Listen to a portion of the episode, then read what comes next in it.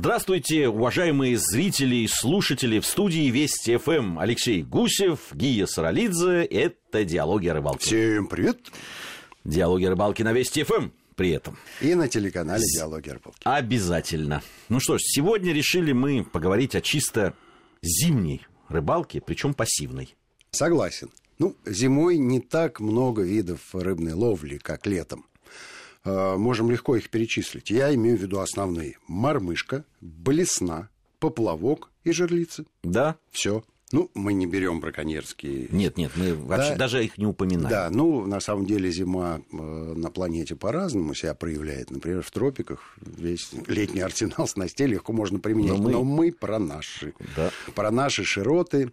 Чем э, хороша для нас зима? Тем, что водоем, скованный льдом, позволяет перемещаться по нему в любых направлениях. Соблюдая меры безопасности. Совершенно верно. И э, жерлицы в данном случае, наверное, э, имеют аналог. Летом это кружки. Да, похоже. Правда же? Похоже, конечно. И по оснастке, и по э, типу наживки. И, и даже по тактике, я бы и сказал. И по тактике, конечно. Но э, в отличие от кружков, которые охотно перемещаются по водоему либо силой течения, либо силой ветра, жерлицы как раз э, лишены этой возможности и стоят неподвижно. Но при этом, в отличие от кружков, э, модификаций которых не так много, у жерлиц серьезный диапазон разных вариантов попалась мне на глаза недавно съемка, которую мы делали на Азовских лиманах. Помнишь город Темрюк? Да, конечно. По лету... Темрюкские плавни. Совершенно верно. По лету мы на этих лиманах э, перемещались на лодочке и пытались ловить щуку. Э, мне кажется, удача не очень нам тогда сопутствовала. Зато было хорошее настроение, прекрасная погода. Вот загорели. Да.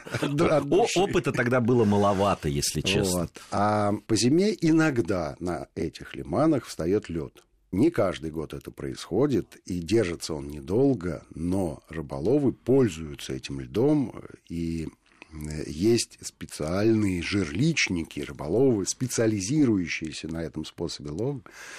И когда я думал о том, как продемонстрировать разные варианты этой снасти, вот, собственно говоря, по этим документальным съемкам можно увидеть э, разные типы этих жерлиц, потому что все они были на водоеме представлены. Так случайно получилось? Абсолютно случайно, конечно. Ну, э, есть э, прото-жерлица, скажем так, это поставушка. Да, просто рогатулька, на которую намотана леска. Описана Сабанеевым. Описана еще. самим Сабанеевым. Но я думаю, что существовала-то она задолго до Сабанеева. Конечно, она просто описана. Задолго, да. А, а он описал это и описал, как и когда ее применять. Э, ну, изначально мы говорим о пассивной э, снасти, о пассивном способе лова. Действительно, поставушка ставится, и человек уходит заниматься своими делами. Если он крестьянин, идет заниматься крестьянским делом, если он охотник, идет в лес, а если он рыболов, то он идет заниматься другими активными способами лова, а поставушка, тем не менее, выполняет свою задачку. Жерлица – это поставушка модифицированная. Апгрейд такой произошел. Да, тюнинг. Тюнинг поставушки. Все жерлицы, а, без исключения, современные и сегодняшние, имеют флажок то есть сигнализатор поклевки. Поклевки, да, конечно. правильно. Потому что, как правило, жерлицы ставятся на значительном расстоянии друг от друга. Ну, Особенно если много ставят. Конечно, ну, просто не имеет смысла в одном месте делать стайку из живцов, потому что вряд ли там есть стайка хищной рыбы. И для того, чтобы увидеть, произошла поклевка или нет, вот флажок сигнализирует об этом радостном для рыболова событии, и тот со всех ног э, мчится к этому флажку. А профессиональные и не очень рыболовы называют это стрелы. То есть выстрелил. Стрелы. Ни одного стрела не было, это значит, рыбалка прошла без поклевки. Вторая а, важная особенность э, любой жерлицы, современной, тем, что есть некая мотовильца – то есть возможность стравливать леску после поклевки для рыбы с тем, чтобы она не чувствовала сопротивления, да, и как можно глубже заглотила живца, не э, почувствовав опасности. То есть рыба клюет, хватает, и хватает, по своим делам, да, в общем... Флажок стрел уже происходит. происходит да, а она в это время еще ничего не подозревает. Конечно, а, потому что рыба не сразу э, проглатывает хищная рыба, я имею в виду, не сразу проглатывает наживку, а сначала атакует ее, а потом уже каким-то образом с ней разбирается, с тем, чтобы сориентировать ее, и она э, прошла. Ну, то есть это, вот эта разница с поставушкой. Ну, короче, с, с хвоста рыба не будет глотать. Она может ее поперек схватить, а потом э, головой переместить в сторону желудка и начать проглатывать. Вот. А, а дальше в этих модификациях э, существует несколько вариантов э, самой постановки, то есть площадочки. Как крепится жерлица на льду или как она устанавливается. Ну, если мы говорим про обычную палочку, то она должна стоять поперек лунки. И большое распространение получили кружки, собственно говоря, летние кружки, но они в зимней модификации выглядят э, таким образом. И не обязательно плавать, но обязательно закрыть лунку Э, во-первых, э, с тем, чтобы свет не смущал рыбу, которая находится там, и, во-вторых, э, для того, чтобы, ну, собственно говоря, вся конструкция не провалилась под лед. Вот. А в Темрюке любопытнейшая совершенно жерлица. Я первый раз видел такую комбинацию. Люди ходят туда не просто с рыболовным ящиком, набором жерлиц и какой-то баночкой для живцов. У каждого из них есть дрель. Дрель. Дрель. Да, с таким серьезным сверлом, потому что жилица у них выглядит следующим образом. Это такой довольно высокий э, штырь железный, видимо, из арматуры сделанный. На нем есть мотовильца и э, специальный кругляшок такой для того, чтобы завести флажок. Они высверливают во льду рядом с лункой отверстие и туда вставляют вот этот железный штырь выглядит очень эффектно. Почему это на юге? Я, если честно, ни разу нигде в других местах не видел подобной конструкции, э, но порадовался за людей. Видимо, один из местных кулибинов придумал такую конструкцию, и э, дальше какое-то количество его почитателей воспользовались его решением, либо он наделал для всех, там трех или четырех рыболовов-зимников, которые в этом южном регионе Ну, это представляешь, как есть люди сидят, ждут, будет мороз или нет, у них все заготовлено. Совершенно верно. Они сидят и ждут. Вот ударил мороз, и они там раз в год, может быть, это случается, а иногда и в некоторые года так этого может вообще не произойти. Но чем, они... Знаешь, чем мне понравилось э, э, эти, э, понравились эти жерлицы? Они очень компактные, и, в принципе, это такой пучочек, да, вот если Обычно же э, жерлицы, э, жерлицы продаются э, по 10 штук. По 10 штук, да. да.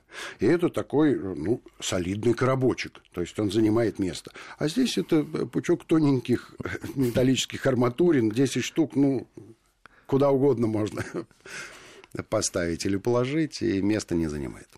А, наверняка есть э, модифицированные жерлицы, и те люди, которые практикуют эту ловлю, естественно, свои какие-то придумывают э, приспособы тюнингуют их по-своему. Ну, Но, в Леш... принципе, конструкция мало чем отличается одна от другой. На самом деле, ведь э, времена, когда э, можно купить жерлицы, да, они наступили не так э, давно. Вот когда просто в продаже, свободно, различные наборы и так далее. Если честно, да, лет, может быть, 15. 15 10-15. Раньше практически все они были сделаны руками, да, либо сам рыбак это делал, если у него руки из нужного места либо растут. покупал сделанные кем-то, сделанные на, птичьем кем-то на птичьем рынке. Согласен, конечно, это, это так и было.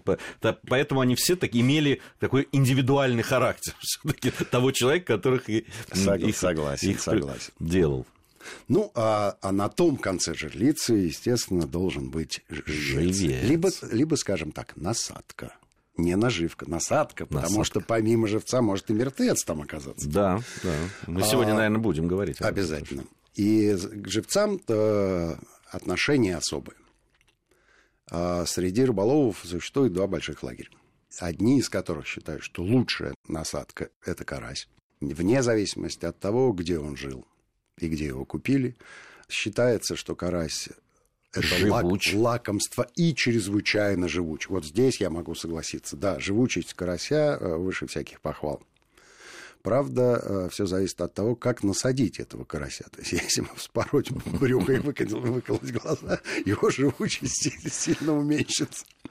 Но если аккуратненько насадить этого карасика, действительно, да, он достаточно бойкий, э, хорошо себя чувствует на крючке. Единственное, что карась рыба, в принципе, теплолюбивая.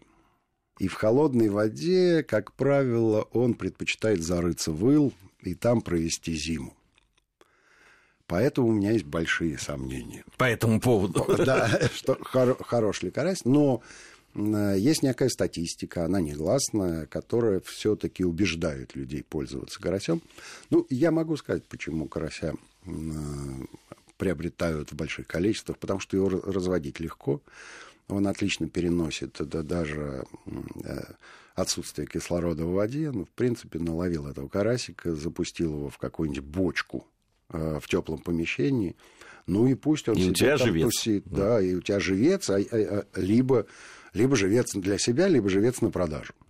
Неплохо он себя чувствует и в, э, в момент перемещения. Ну, в общем, со всех точек зрения э, рыба, которая оправдывает название живец. Это большая категория людей, которые предпочитают вот. карася. Ну, потому что они видят, что он живой. Да. Со всеми остальными рыбами посложнее прямо скажу, потому что, ну, плохо они переносят э, и содержание в не водоема, плохо переносят отсутствие кислорода и очень плохо переносят перемещение своей тушки в пространстве, даже если для этого созданы все условия.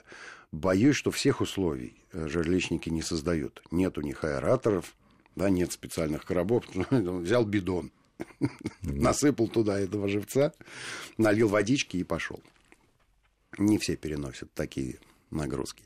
Второй по популярности, наверное, пескарь, но э, рыба достаточно редкая. То есть его в водоеме-то, в принципе, много, но мало кто его ловит и мало кто знает, как его ловить.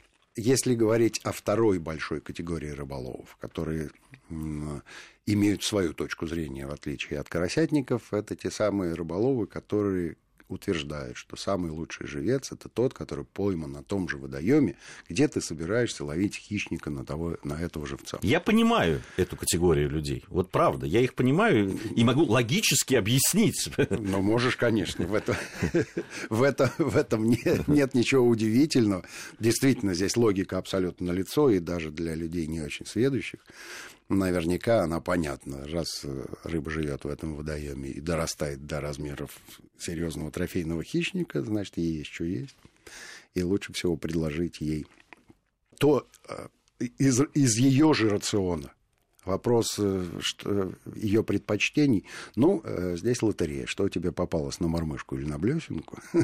И попалось ли? И вот попалось ли. То, то ты и насаживаешь, собственно говоря, на крючок и пытаешься рыбу приманить.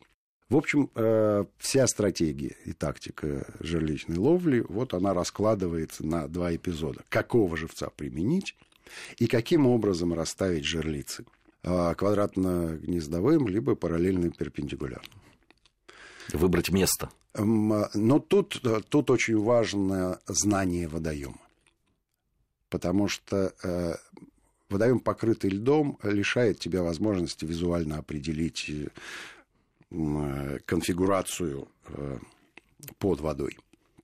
Либо ты э, сверлишь лунки, опускаешь туда эхолот, либо просто глубомер, либо ты заранее готовишься к тому, как вести себя на этом водоеме и да, как Чапаев с картошками, это же лица будет здесь, это здесь, а здесь я на белом коне. Да, да, или ты приходишь к людям, которые знают этот водоем, и да, доверяешь. Совершенно им. верно. Вот э, я, как правило, иду э, вот этим вот э, последним, вернее, он первый для первый, меня путь, да. главный, главным путем.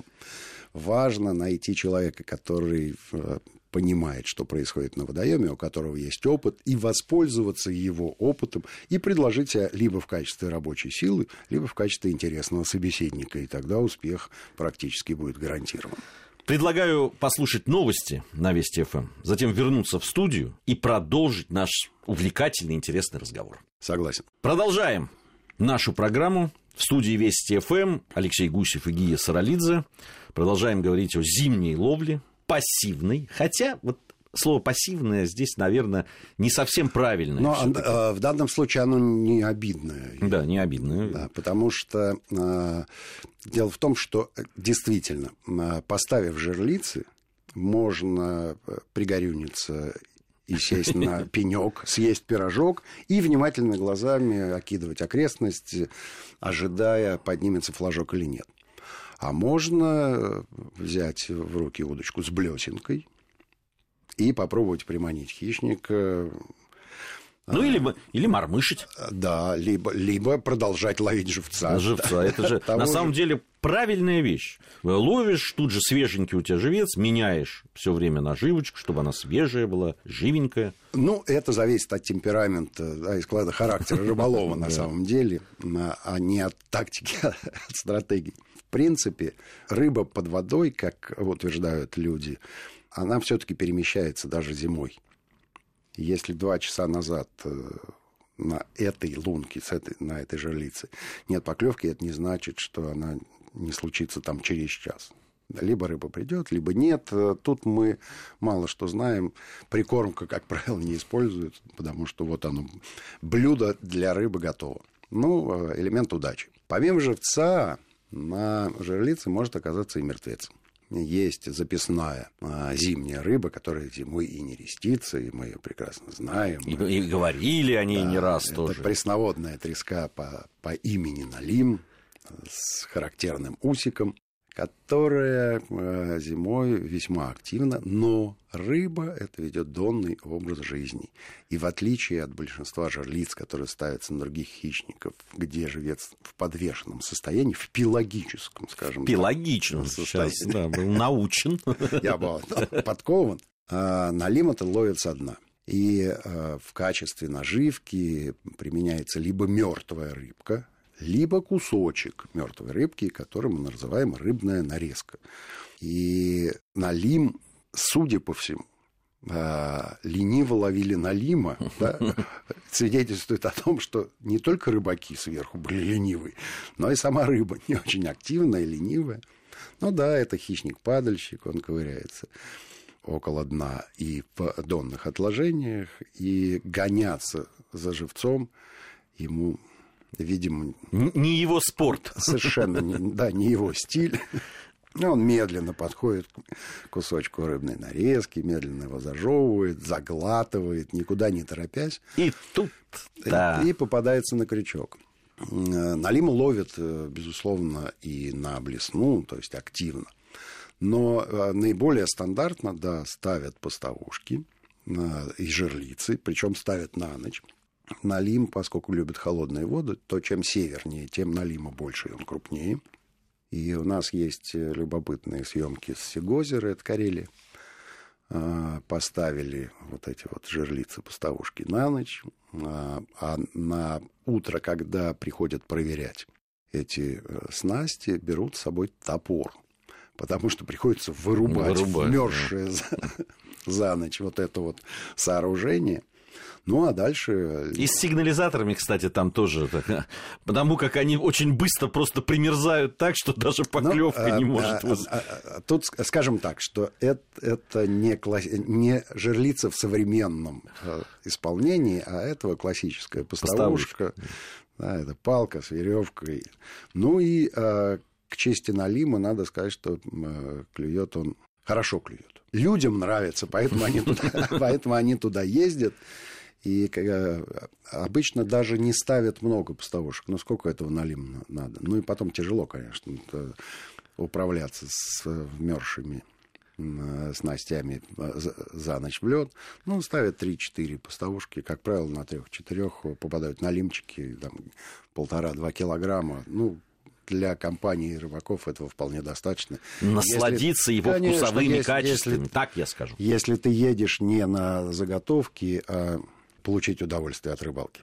Э, есть налимы на рыбинке, и мы прошлый год буквально снимали. Помельчал налим, мы об этом говорили. И вот тут э, любопытная история, как сильно отличаются глубина, на которой Налима ловит, и само поведение рыбы от той же Карелии. Ну, там вообще карстовые озера, они отличаются изрядной глубиной. И там 10, 12, и даже 15 метров – это нормальное рабочее расстояние до дна. На Рыбинке сам видел, ну, два, ну, три метра максимум. Да, да, это... Три метра максимум. И это проблема. Конечно, проблема. Возможно, это знаешь, с чем еще связано? Все-таки Рыбинка громадный водоем.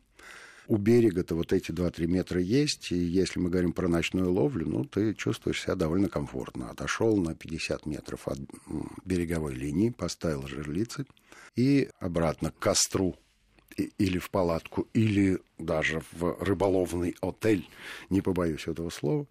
А там, где глубины побольше, ну, это расстояние полтора-два, а то и десять километров. километров от берега. И вот тут ночью ты чувствуешь себя не очень комфортно, согласись. При этом э, и от берега в 10 километрах на Рыбинке тоже бывают э, небольшие глубины. Тем не менее, жерличники их предпочитают. И утверждается, что щука, даже очень крупная, заходят на мелководье. Ну, мы, мы нашли этому подтверждение документальное. Документальное у нас есть подтверждение. А, существует две гипотезы. Одна, что она идет за кормом. Ну, очевидная совершенно, да, по логике гипотезы. Да, пришла щука поесть на мелководье, потому что туда пришел малек. Вторая, более любопытная щука, за зиму обрастает всякими паразитами. И вот она заходит э, на эту мелкоту под лед, чтобы себя почистить снизу с помощью песочка, а сверху с помощью льда. льда и да, вот она там трется. Ну, мне кажется. Ты знаешь, оно, она... Гипотеза эффектная. Эффектная, любопытная, но ведь есть косвенные э, Есть. доказательства этому. На ней действительно, вот на тех щуках, которые ребятами были пойманы на рыбинке, на них действительно вот эти вот пиявочки такие. Но нет. гипотеза такая санитарно-косметического характера, немножко, немножко по-женски. Это, она приходит Скрабиться. косметический сал- салон, скрабиться, ну и заодно причесаться. Посмотреть «Любовь и голуби», как во всех мани- маникюрных салонах. Знаешь, ты знаешь, э, что я заметил по сегодняшней программе? Что даже тон у тебя и динамика, вот когда ты рассказываешь, допустим, про, про- про то, когда там ловить спиннингом, это, Да-да-да. или там про морскую э, рыбалку, ты так динамично все. А сейчас все-таки пассивная рыбалка. Пассивная, да. Так вот мы пришли, поставили. Ну, знаешь, у меня перед глазами эта картинка, и, конечно, я ее описываю. И я тебе так скажу, что дело в том, что люди, которые э, жерличной ловлей увлекаются, они, в принципе, трофеисты. А ты знаешь, да, что у трофеистов это как у, у борцов сумо. У них э, немножко, немножко другая энергетика. Они готовятся. Они Они, все, готовятся, они должны да, быть они готовы готовы к, к- тому решающему Да, бою. да, да, который- И э, практика показывает, что м, летние спиннингисты по размеру трофеев все-таки проигрывают. Все-таки проигрывают жерличникам. Ну и объяснение здесь для меня-то вполне понятное. Все-таки живая рыба э, в качестве наживки работает лучше. Все честно. Чем, чем имитация Да. этой Ну, рыбки честно. из железа, пластмассы или других подручных материалов. Здесь все честно. Вот рыба, раненая, все как положено, Конечно, да, конечно. всё, она, она воссоздает то, что происходит в природе. А, Абсолютно четко. Да? Там вот раненая рыбка, на которую, собственно, охотится. Именно так. Именно так. И э, надо сказать вот еще что. все-таки метаболизм у рыб э, зимой замедляется. И, конечно, живец, который привязан и не бойкий, да, не активный, э, провоцирует хищника. Хищник понимает, что э, уж этого-то он догонит. Но, с другой стороны, э, если летом щуке там э, нужно в- раз в 10 больше еды, потому что она подвижная и активная, то здесь щука вот съел такую рыбку и месяц с закрытыми глазами лежит, переваривает и радуется. Какого размера щуки есть в нашем видеоархиве, скажем так? Самая большая э, была поймана на Байкале. Чевыркуйский залив, классическая жерлица, классическая поклевка. Стрел был. Стрел был. Стрел был. Флажок поднялся. Ну и дальше э, вываживание снято. убедительно, с любовью, во всех подробностях. И щука, которая там показалась, это, конечно, трофей. Ну, килограмм 10, наверное, в ней было. Ох-охо. Но она с трудом пролезла. Просто с трудом пролезла в лунку. И ребята байкальские говорят, что, ну, это, в общем, э, средний размер бывает и больше. Правда, больше 12 они не позволили себе озвучить. Но от 8 до 10 довольно часто попадается. Единственное, что ехать туда далековато. Слушай, за такой щукой можно и поехать. Согласен. Вот что я тебе скажу. За такой Согласен. щукой э, действительно даже люди, которые не трофеисты, они все равно э, по- понимают, что такое поймать такую щуку. Ну, это не последняя программа, где мы будем говорить и о крупных щуках, и о способах ловли, но сегодня время подошло к концу. Алексей Гусев и Гия Саралидзе были в студии Всем ни хвоста, ни чешуи.